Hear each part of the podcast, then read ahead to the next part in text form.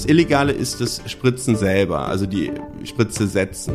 Das dürfen, wie gesagt, nur ausgebildete Ärzte und Heilpraktiker. Kosmetikerinnen oder Privatpersonen, die dürfen quasi diesen Eingriff nicht vornehmen. Und sie würden sich damit strafbar machen. Ähm, es geht da um Körperverletzung und Verstoß gegen das Heilpraktikergesetz.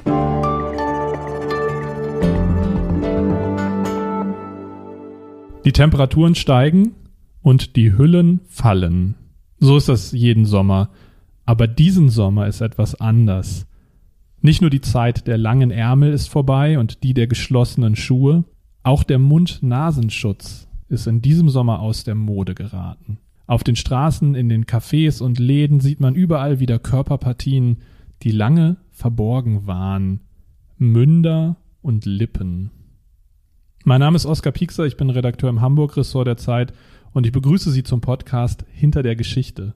Hier sprechen wir jede Woche über einen Artikel aus der neuen Ausgabe der Zeit und befragen den Autoren oder die Autorin, wie er oder sie recherchiert hat. Heute sitzt mir Tom Kroll gegenüber. Tom Kroll ist freier Autor der Zeit und hat investigativ recherchiert zum Thema, tja, Münder und Lippen. Seine Recherche führt ihn aber nicht etwa in Zahnarztpraxen, sondern in die Hinterzimmer von Friseursalons und Kosmetikstudios.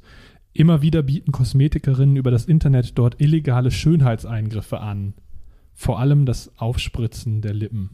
Sie begehen damit eine Straftat und sie gefährden die Gesundheit ihrer Kundinnen. Darüber spreche ich heute mit dem Autor dieser Recherche. Herzlich willkommen, Tom Kroll. Hallo. Tom, wir sitzen hier als zwei Cis-Männer, denen mittlerweile alle möglichen Beauty-Produkte angeboten werden, die aber eher nicht zur Kernzielgruppe von Lippenaufspritzen und ähnlichen das Eingriffen stimmt, gehören. Wie bist du auf dieses Thema überhaupt aufmerksam geworden? Ich weiß nicht, man sagt doch so, man sei im Internet irgendwo falsch abgebogen. Und genauso ist es mir ergangen. Ich lag auf der Couch und habe mich auf Instagram herumgetrieben. Und auf einmal war ich in einer Parallelwelt, die voll war mit aufgespritzten Lippen und mit den Anbietern, die diese Fotos da eingestellt haben. Und ich habe mich da durchgescrollt und habe dann mir vor allen Dingen diese Anbieter mal angeschaut, weil die sehr, sehr aggressiv geworben haben. Also diese Posts, das waren nicht einfach nur Fotos von extrovertierten Hamburgerinnen und Hamburgern, die da ihre Lippen zur Schau stellen wollten, sondern es waren Anbieter, die diese ja, Lippen aufspritzen. Und da sind mir dann so zwei Gruppen von Anbietern aufgefallen. Einmal so für das ich würde die nennen Schönheitsdiscounter. Da gibt es Filialen in der Innenstadt, die mit Dumpingpreisen sehr aggressiv auf Instagram fürs Lippenaufspritzen werben und dann noch eine zweite Gruppe und das waren die, wo man gar nicht so richtig sagen konnte, wer spritzt da eigentlich, beziehungsweise wer stellt die Fotos ein und das hat dann meine Neugier geweckt. Ganz kurz, du hast von Schönheitsdiscountern gesprochen. Was heißt das denn? Was sind Dumpingpreise? Ja. Also ähm, wo, über welche Eingriffe reden wir und was kosten die und wieso kam dir das irgendwie verdächtig vor, als du da auf deiner Couch lagst? Also ich als äh, Cis-Mann, der sich wenig mit Beauty-Produkten bisher in seinem Leben beschäftigt hat, hat noch so dieses Bild von der Schönheitsklinik an der Alster im Kopf, wo die Eingriffe 400 Euro kosten. Das habe ich dann jetzt noch recherchiert und ähm, mir war diese ganze ja Beauty-Industrie, die mit Dumpingpreisen lockt, verborgen. Und da gibt es noch dann zwei andere Gruppen, die das anbieten. Einmal Schönheitsdiscounter, wie ich schon gesagt habe. Ich nenne die jetzt einfach so. Also Schönheits Praxen, wo man ja Lippen aufspritzen kann für 100 Euro habe ich Preise gesehen. Und das sind ja Firmen, die auf Masse da Lippenunterspritzung vornehmen. Also da kommen die Kundinnen, ich habe mich mal vor so eine Praxis gestellt, im 15-Minuten-Takt rein und raus und die machen das aber legal. Und dann gibt es, wie gesagt, noch diese dritte Kategorie, nenne ich die jetzt mal. Das sind ja Anbieterinnen und Anbieter, wo man gar nicht weiß, wer das ist. Also man, es gibt diese Instagram-Profile, wo die quasi wie so eine Art Shop betreiben, wo man die anschreiben kann auf Instagram und Termine ausmachen kann. Aber wenn man die dann mal googelt oder eine Firmenwebsite finden will, da kommt nichts zurück. Also dieses Geschäft hat, so hat man das Gefühl, das existiert nur da auf Instagram und dann da, wo man hingeschickt wird. Und das ist dir gleich verdächtig vorgekommen, als du da auf deiner Couch lagst mit deinem Handy? Oder wie, wie hast du da gemerkt, dass da möglicherweise auch Illegales passiert. Mhm. Ja, also ich, mir war es vorher gar nicht bewusst, wer jetzt überhaupt was machen darf. Das habe ich mir natürlich dann irgendwie den folgenden Tagen nach, nach meinem, dem ich auf der Couch lag, mir genauer angesehen. Und da ist mir aber aufgefallen, okay, um Lippen aufzuspritzen, gibt es ganz klare Regelungen in Deutschland. Das dürfen approbierte Ärzte und Heilpraktiker zum Teil. Also da wird, gehen wir jetzt gleich vielleicht nochmal ins Detail. Aber die beiden dürfen das und Kosmetikerin ist das untersagt. Und ich habe mir dann die Frage gestellt, warum sollte denn jemand, der das dürfte, nicht mit seinem Klarnamen dort im Internet auftreten, wenn er schon dafür wirbt? Und dann habe ich mal diese, die mir verdächtig waren, angeschrieben und du hast gesagt, hallo, hier ist Tom Kroll, Journalist, der keine Ahnung hat vom Beautymarkt. Erklären Sie mir Ihr Business oder wie lief das? Genau, zunächst lief das so und das war dann natürlich irgendwie die zweite Enttäuschung, dass äh, die mich dann ausgesperrt haben. Also bei Instagram gibt es die Funktion, dass man da Accounts blockieren kann und ich habe da mir zehn Accounts rausgesucht, die mir verdächtig erschienen und davon haben zwei nicht geantwortet und acht haben mich direkt blockiert. Und das ist mir dann auch seltsam vorgekommen, weil wenn ich doch jetzt eine gut gehende Schönheitspraxis habe, dann wäre es doch eigentlich toll, wenn ein Journalist zu mir kommen will und über mein Geschäft berichten will. Das hat mich dann stutzig gemacht und ich habe dann mir ein anderes Instagram-Profil erstellt und dann nochmal unter einem Alias dort angefragt. Und dann ging es einfacher als Fake-Profil hast du dann die gleichen Frauen nochmal angefragt. Genau, ich habe die nochmal angefragt und dann. Was, was kam zurück? Was kam dann? Also erstmal auch tatsächlich, also es war dann ein Profil mit null Followern und ich habe null Leuten gefolgt. Das ist dann ja vielleicht auch verdächtig für Leute, die vielleicht was Illegales machen. Ich habe dann Freunde von mir erstmal gebeten, mein Fake-Profil zu liken, damit ich da so ein paar Follower habe. Und dann geht's relativ unkompliziert. Dann werden Preislisten verschickt, dann werden ja zum Teil Adressen verschickt, dann wird, wenn man dann auch nachfragt, wer das macht, dann werden zum Teil auch, wird behauptet, ähm, hier, würden Heilpraktiker spritzen, es würde ein Arzt ins Haus kommen. Das waren so die Antworten, die ich bekommen habe. Oder halt dann auch, bei vielen wurde diese Frage dann ignoriert oder es wird so drüber gegangen, wer das denn tatsächlich da macht. Preislisten für was? Also wir sprechen jetzt über das Lippenaufspritzen. Genau. Also beim Lippenaufspritzen, da sprechen wir vor allen Dingen über Hyaluron. Das ist das Mittel, das da benutzt wird. Das ist in Deutschland nicht verschreibungspflichtig. Äh, da kann quasi, das kann sich jeder kaufen. Und ja, das kommt immer drauf an. Ich hätte dann auch gedacht, dass es bei diesen Anbietern, wo man das Gefühl hat, dass die illegal unterwegs sind, dass es da besonders günstig ist. Das ist zum Teil auch der Fall. Aber diese Profile haben zum Teil so viele Follower. Also wir sprechen davon Profilen, die 3000 bis 12.000 Follower haben. Die sind dann zum Teil in dieser Szene oder unter ihren Kundinnen so beliebt, dass da auch hohe Preise aufgerufen werden können. Also jetzt nicht so teuer wie jetzt an der Schönheitsklinik an der Alster, wo man vielleicht 400 Euro bezahlen müsste, sondern das rangiert da zwischen 80, habe ich eine Frau gefunden, die das für 80 Euro machen wollte, bis 250. Und das ist dann auch für diejenigen, die ja vielleicht nicht legal unterwegs sind, auch dann schon relativ viel. Und wenn das keine äh, eingerichteten Schönheitskliniken sind, wo findet dann dieser Eingriff statt? Zum Teil weiß ich das nicht. Zum Teil sind das bei drei Beispielen, wo ich auch zu Adressen gefahren bin, waren das an einem Beauty-Salon in der, das war in der Nähe der Alster. Ich will jetzt nicht genau sagen, wo das war. Am Wochenende, also außerhalb der Geschäftszeiten stand ich da am Sonntag. Da ähm, hat sich jemand eingemietet quasi in dem Salon. Dann. Ja, also genau wie das Konstrukt genau funktioniert, äh, das ist mir auch nicht klar. Was ich jedenfalls beobachtet habe, als ich davor stand, waren Kundinnen, die rein und raus gingen an einem Sonntag und die dort dann auch mit aufgespritzten Lippen zurückkamen. Und das andere Beispiel, wo ich dann tatsächlich auch noch Zugang und mit der einer Geschäftsführerin von einem Beauty-Salon gesprochen habe, die vermietet diesen Raum wohl stundenweise an die Frau, die dort arbeitet. Okay, also das sind Unternehmerinnen, die sich irgendwo einmieten, um dann da den Eingriff zu vollziehen, für den sie eine Substanz benutzen, die sie legal beziehen können. Richtig. Was ist das Illegale? Das Illegale ist das Spritzen selber, also die Spritze setzen. Das dürfen, wie gesagt, nur ausgebildete Ärzte und Heilpraktiker. Kosmetikerinnen oder Privatpersonen, die dürfen quasi diesen Eingriff nicht vornehmen. Und sie würden sich damit strafbar machen. Ähm, es geht da um Körperverletzung und Verstoß gegen das Heilpraktikergesetz. Körperverletzung ist äh, ja kein ganz unerheblicher Vorwurf kann denn wirklich was schiefgehen, was so, was so erheblich ist bei diesem Lippenaufspritzen durch Laien? Genau, also was Laien auf jeden Fall beachten müssen, beziehungsweise wo da das große Risiko liegt, dass sie mit der Anatomie im Gesicht nicht so vertraut sind wie Ärzte. Mir ich war bei einem Arzt, der hat mir dann mal ein Schaubild gezeigt von diesen ganz fein verästelten Venen, die durchs Gesicht laufen.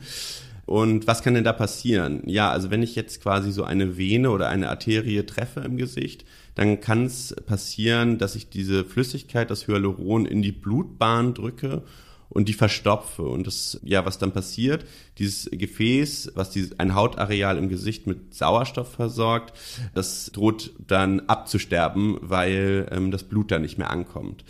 Das kann man allerdings auch wieder auflösen, also diese Verstopfung. Das Problem ist nur, ich muss das halt dann sofort erkennen und relativ schnell reagieren und ich muss auch dann vertraut sein, wie ich dieses Gegenmittel, was das Hyaluron auflöst, ähm, wie ich das einsetze. Das andere, was passieren kann, wenn ich zu viel Hyaluron in eine Hautpartie gebe, dann können Wehen eingemauert werden, heißt das.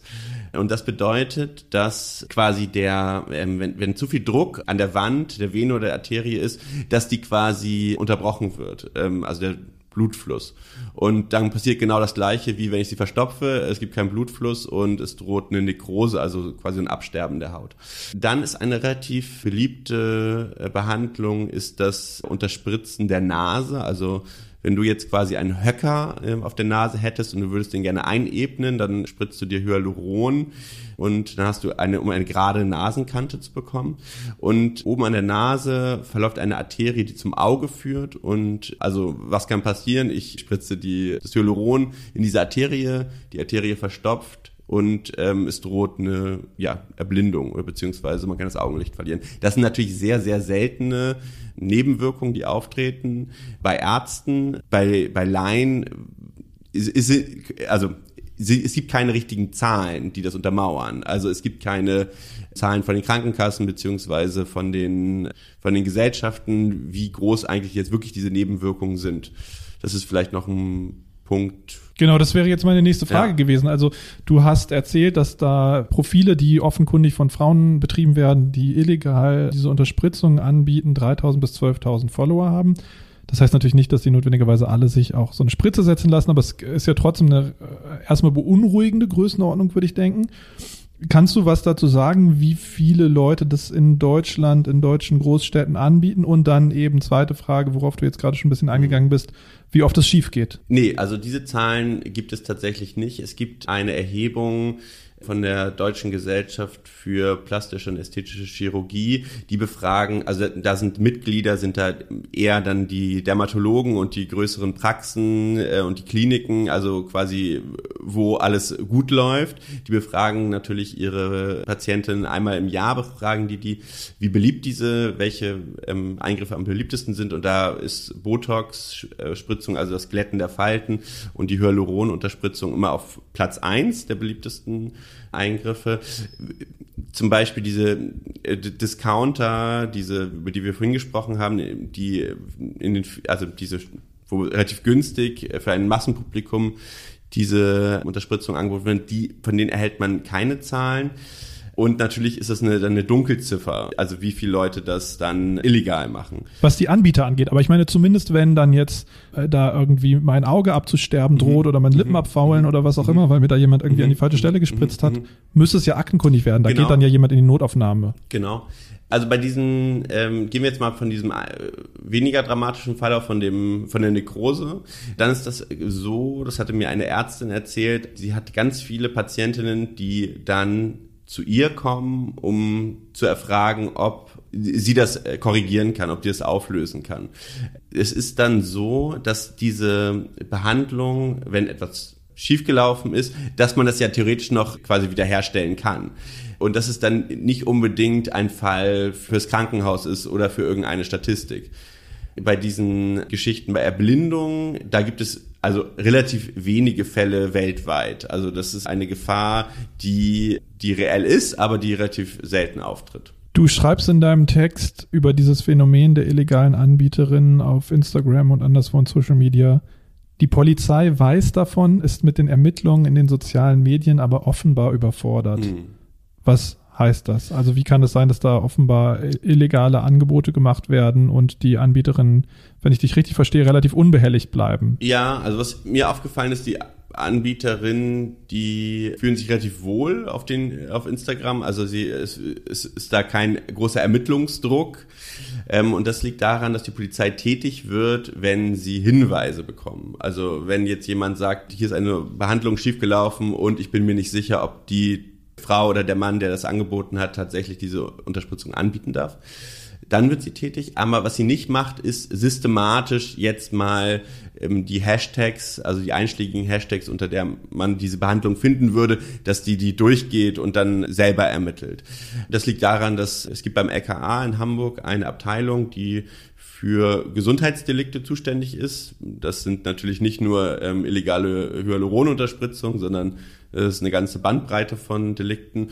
Und genau, das ist eine kleine Abteilung, äh, acht Personen. Und das ist dann zahlenmäßig gar nicht zu schaffen. Also der Pressesprecher der Polizei sagte mir sinngemäß, dass man quasi nach Hinweisen ermittelt. Glaubst du denn, dass die Kundinnen, und das wäre jetzt auch meine nächste Frage, hast du mit Kundinnen auch dieser Anbieterin gesprochen?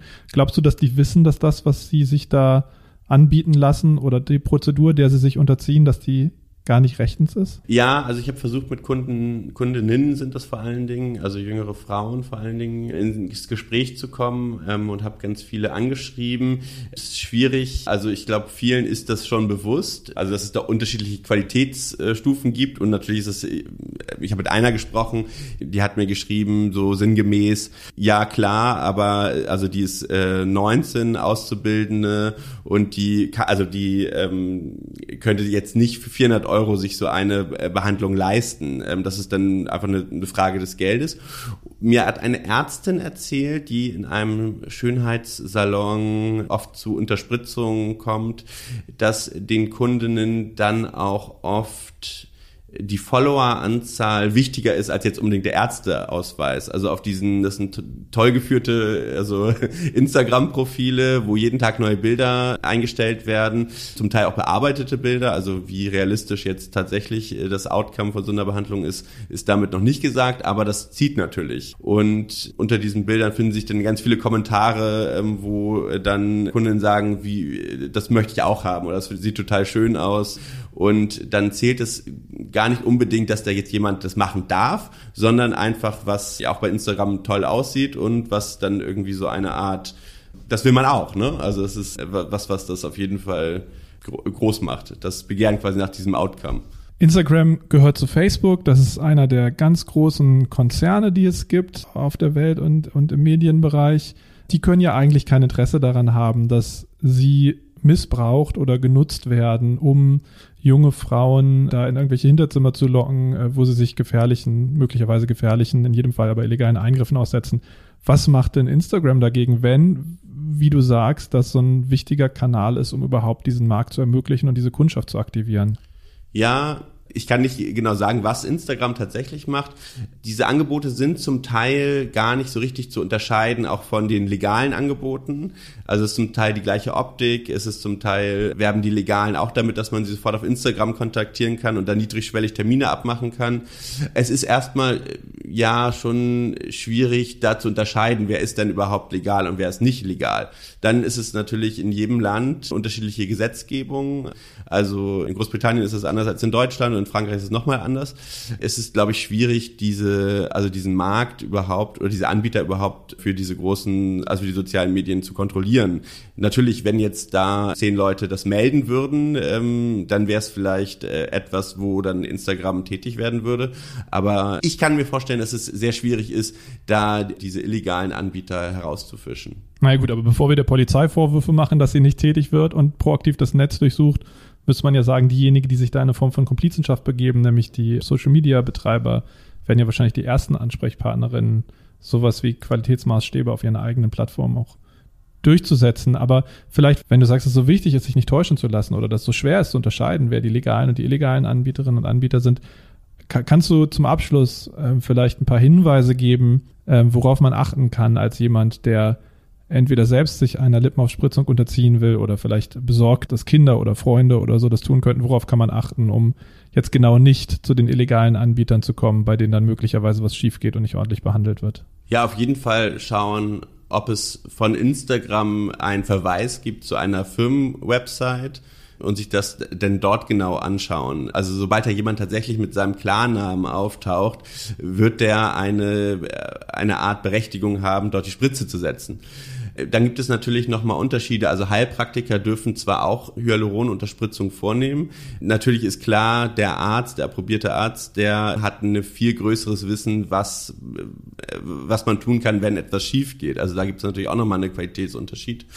Und dann, natürlich bin ich jetzt Facharzt für plastische Chirurgie oder mache ich das jetzt, was mir oft bei den Schönheitsdiscountern aufgefallen ist, da arbeiten ganz junge Ärzte, die gerade das Studium fertig haben, die Approbation haben und die so zwischen, die so irgendwie so ein Gap Year machen, also zwischen der Facharztausbildung und dem fertigen Medizinstudium. Da ist dann auch die Frage, ja, will ich das von jemandem machen, der das jetzt schon seit 20 Jahren jeden Tag fünf, sechs Mal macht oder jemand, der jetzt gerade aus seinem Medizinstudium raus ist. Also wenn es legal ist, dann gibt es auf den Internetseiten meistens dann auch gute Informationen, wo man dann eine Abwägung treffen kann. Letzte Frage. Du hast dich ja relativ intensiv in dieser Szene umgeschaut, nicht nur online, sondern warst in den Salons, die das anbieten, teilweise offenbar illegal, hast mit Ärztinnen und Ärzten gesprochen, die das legal anbieten, hast äh, zu Kundinnen Kontakt aufgenommen. Kannst du was dazu sagen, ob das zugenommen hat? Ist das ein Phänomen, was jetzt für Leute wie uns, die wir jetzt nicht äh, zu der, der Hauptzielgruppe gehören, erst sichtbar wird durch Social Media? Oder ist das etwas, was durch Social Media womöglich auch erst richtige Ausbreitung erfahren hat und, und richtig, richtiges Wachstum erfahren hat? Kannst du dazu was sagen? Also mir hat eine Ärztin, die seit 2010 in dieser Szene ist, ist ja keine Szene, ich meine mittlerweile ist es ein Massenmarkt, ne? Ähm, ähm, aber die sagte mir, dass es so ja in den 2010er Jahren angefangen hat, dass quasi dieser Markt demokratisiert wurde. Also vorher war das irgendwie Lippenaufspritzung, war etwas wo man eher, das machen ältere Leute mit viel Geld. Da haben diese ersten Praxen aufgemacht, wo die Discounter-Praxen, die Discounter-Praxen, okay. wo das auf einmal immer mehr und mehr verbreitet war und niedrigschwelligere Angebote gemacht wurden. Dann gab's diese, die hat mir erzählt, während früher immer ihre die Kundinnen mit ihr mit einem Bild von Angelina Jolie gekommen sind, ähm, weil das waren irgendwie äh, die Traumlippen, die die dann auch haben wollten, ist es äh, dann auf einmal Kylie Jenner gewesen, die äh, ich glaube, es ist die, diejenige mit den zweitmeisten Instagram-Followern weltweit. 350 Millionen und durch Kylie Jenner soll es zu so einem Art Hype gekommen sein. Jetzt, das hört man ja seit zwei Jahren immer wieder, gibt es diese äh, Filter, das sind äh, quasi das nennen sich Face-Apps, da kann man quasi sein Bild, also kann man ein Selfie machen und man kann danach mit dieser App sein Bild oder sein Gesicht so bearbeiten, dass man zu so einer Art Traumgesicht kommt oder zu einem idealen Gesicht. Die Ärztin sagte mir, seitdem es diese Apps gibt, sind es nicht nur die Lippen, es ist dann auch auf einmal die Kinnkante. Also man versucht quasi die, also dieses, dieses Bild, was da von sich da selber erstellen kann, dem quasi mit Hyaluron vor allen Dingen ja gerecht zu werden. Und die Leute versuchen, die Leute versuchen auch im realen Leben die Gesichter zu haben, die sie auf ihren Selfies zu haben, vorgeben. Genau, also die kommen tatsächlich dann mit diesen bearbeiteten Selfies und sind natürlich dann total enttäuscht, wenn ihr Traumgesicht nur in ihrem Handy existieren kann ähm, und nicht in echt. Und ja, das ist äh, ein großer Leidensdruck, der dann tatsächlich äh, entstehen kann, wie mir diese Ärztin erzählt hat. Also ein kleiner Ausblick in eine Welt, die sich auftut, wenn man sich auf Instagram an der richtigen oder falschen Stelle verläuft und dann in der realen Welt dem nachspürt, was man da entdeckt. Tom Kroll, vielen Dank für diese Einblicke in den Schwarzmarkt der illegalen und auch in den legalen Massenmarkt der Schönheitseingriffe. Äh, der Text, über den wir gesprochen haben, heißt Dicke Lippen riskieren, ist erschienen im Hamburg-Ressort der Zeit. Sie können das lesen, wenn Sie in oder um Hamburg die Zeit kaufen in dieser Woche oder natürlich auch online. Und wir haben jetzt die ganze Zeit über Praxen, Ärzte, Polizeidienststellen in Hamburg gesprochen. Aber es ist ein Phänomen, darüber haben wir vorher schon gesprochen, das wohl bundesweit zu beobachten ist. Ja. Insofern kann ich Ihnen die Lektüre sehr empfehlen, auch wenn Sie in Stuttgart oder Berlin oder anderswo in Deutschland wohnen. Und verabschiede mich von Tom Kreul, der heute unser Gast war bei ja. Hinter der Geschichte, dem Podcast der Zeit. Mein Name ist Oskar Piekser. Bis zum nächsten Mal. Tschüss. Ciao.